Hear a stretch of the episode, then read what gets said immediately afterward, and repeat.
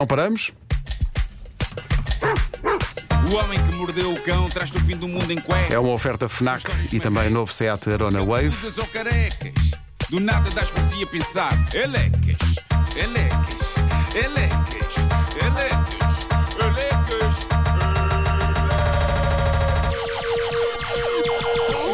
O homem que mordeu o cão traz-te o fim do mundo em cuecas. Título deste episódio: Olá, boneca. Olha que vêm aí os bombeiros e a polícia.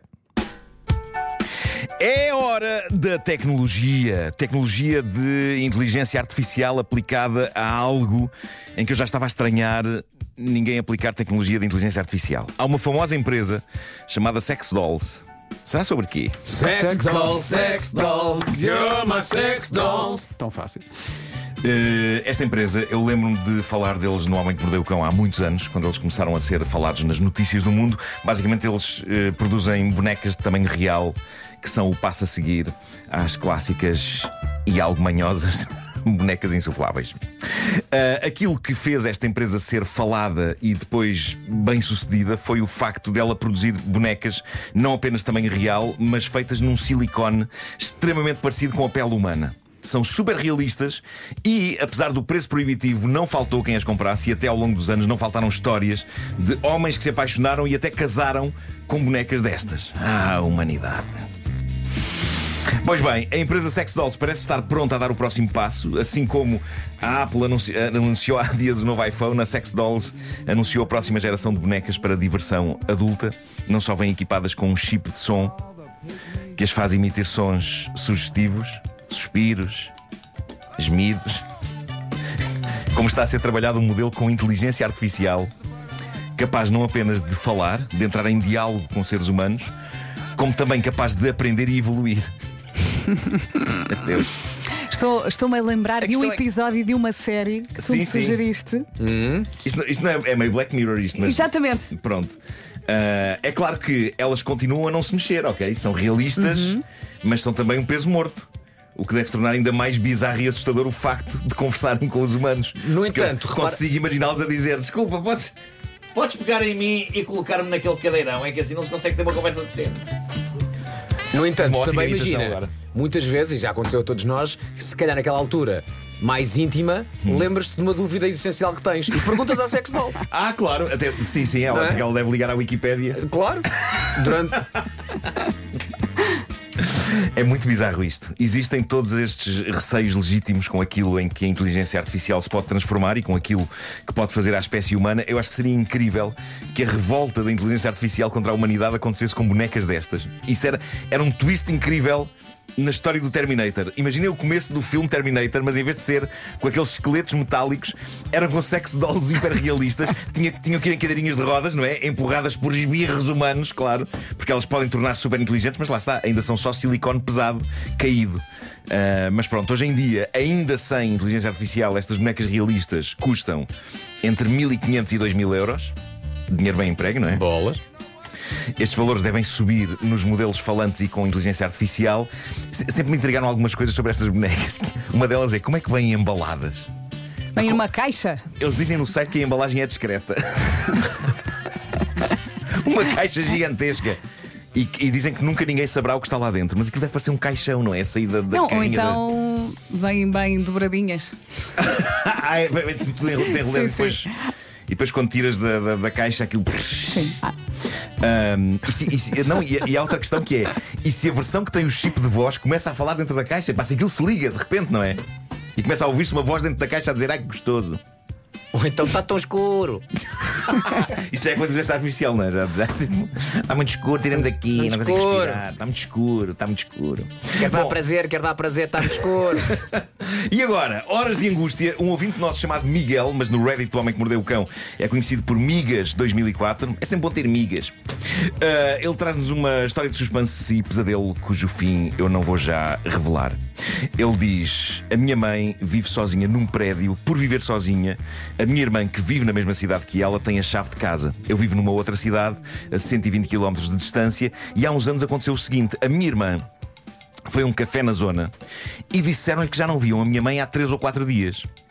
A minha irmã ligou para ela, não atendeu ligou para mim e perguntou há quanto tempo eu não falava com a minha mãe.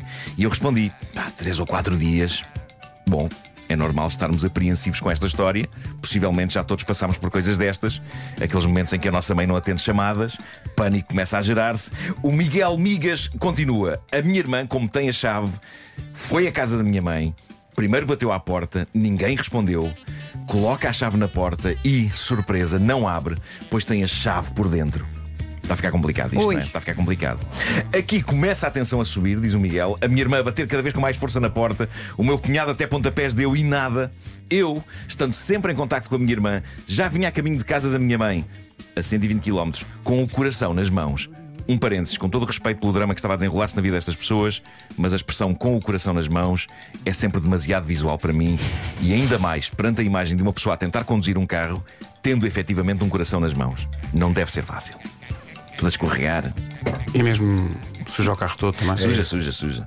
A melhor forma é pôr uma caixinha com gelo. Pois é, pois Vai, é. pelo menos vai Sim, acondicionado. sim, sim. E não é nas mãos. Obrigada pelo conselho. E não é nas mãos, tem, tem que estar no lugar do pendura a caixinha com gelo, não é? Sim, sim, sim. Bom, stress. O Miguel diz: disse à minha irmã para chamar a polícia e os bombeiros. Claro que todos nós, diz ele, já estávamos à espera do pior. E de facto, muitos meios e muitos profissionais foram mobilizados naquele dia perante a angustiante situação. Conta o Miguel, pois bem, vieram bombeiros, polícia, ambulância, as pessoas começam a juntar-se na rua, a minha irmã a chorar, o meu cunhado nervoso, eu a caminho, a mentalizar-me para o pior. Poça. Chega então um momento em que profissionais entram na casa da senhora. Os bombeiros sobem pelas escadas até ao terceiro andar, entram por uma janela aberta, diz o Miguel.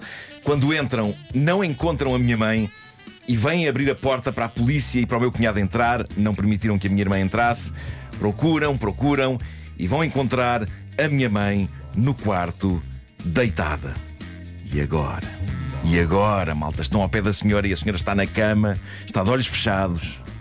Quando se aproximam dela, diz o Miguel, a minha mãe abre os olhos, fica assustada e pergunta: O que é que se está a passar aqui?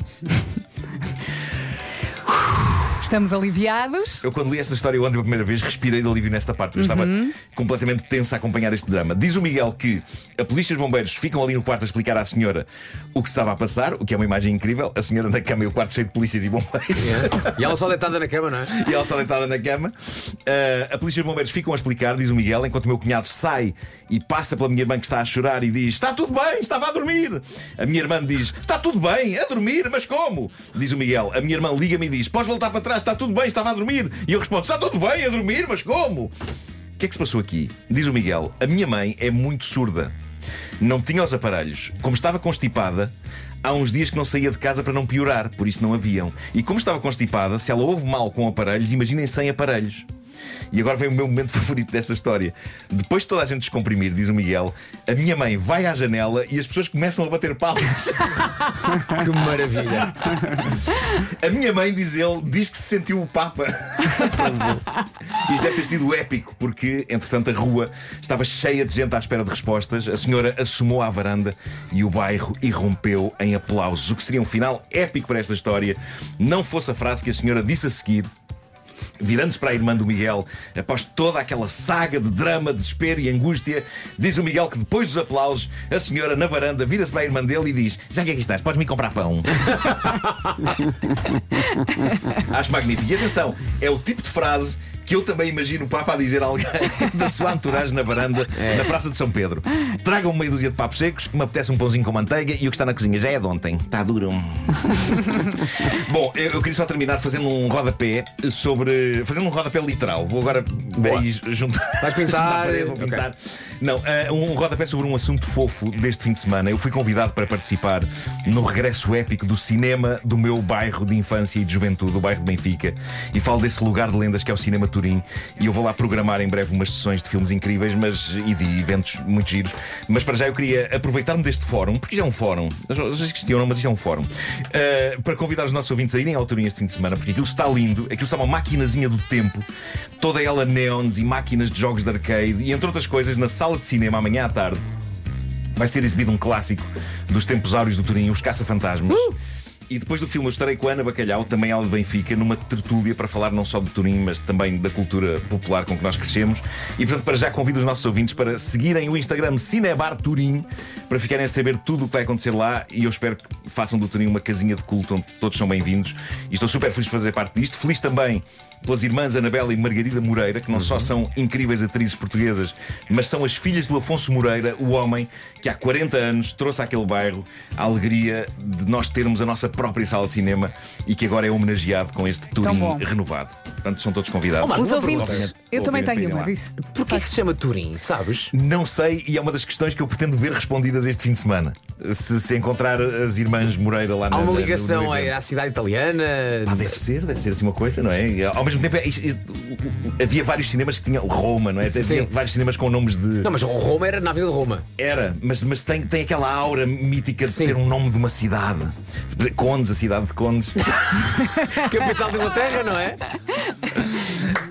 Ah, não, mas tinha, tinha uma certa pinta, não é? E, e até pode ser uma referência ao Roma, chamar-se Turim, não é? Não sei, Pode não ser sei. assim uma. Indaga, investiga. Vou Sim, indagar vai e saber. trarei respostas. Olha, e a que horas é que os ouvintes podem começar a aparecer? Olha, na verdade, podem começar a aparecer hoje a partir das 11, porque aquilo acho que vai haver uma cerimónia de abertura hoje na qual eu não posso estar, mas ah, Desterrar uma placa. acho que vai haver uma placa desterrada. E tu não vais? E não, não, não, não posso porque está-se Tá- mata. tá-se mata.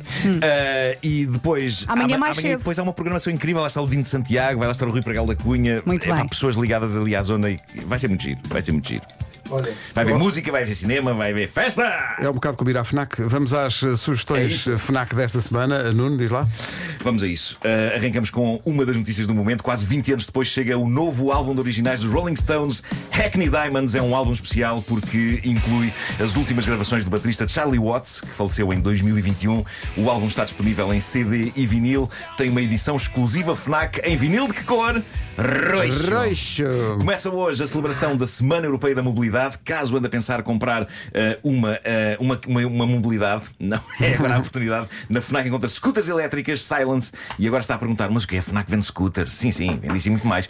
É uma novidade em primeira mão, já disponíveis na Fnac de Santa Catarina, no Chiado e em Fnac.pt. E se precisar de um telemóvel novo, o Nuno falou disto, aliás, durante esta edição, os novos iPhone 15 e 15 Pro já estão em pré-venda na FNAC. Super câmara de alta resolução e um design em alumínio. Também em pré-venda os novos Apple Watch Série 9 e Ultra eh, 2. eh, têm um ecrã com o dobro do brilho e um GPS que promete não o deixar desamparado ou desamparada. O Homem que Mordeu o Cão. É uma oferta FNAC.pt, janela aberta para todas as novidades e também oferta do novo Seat Arona Wave, agora com oferta de mais 3 mil euros pelo seu carro usado. Do nada das a pensar.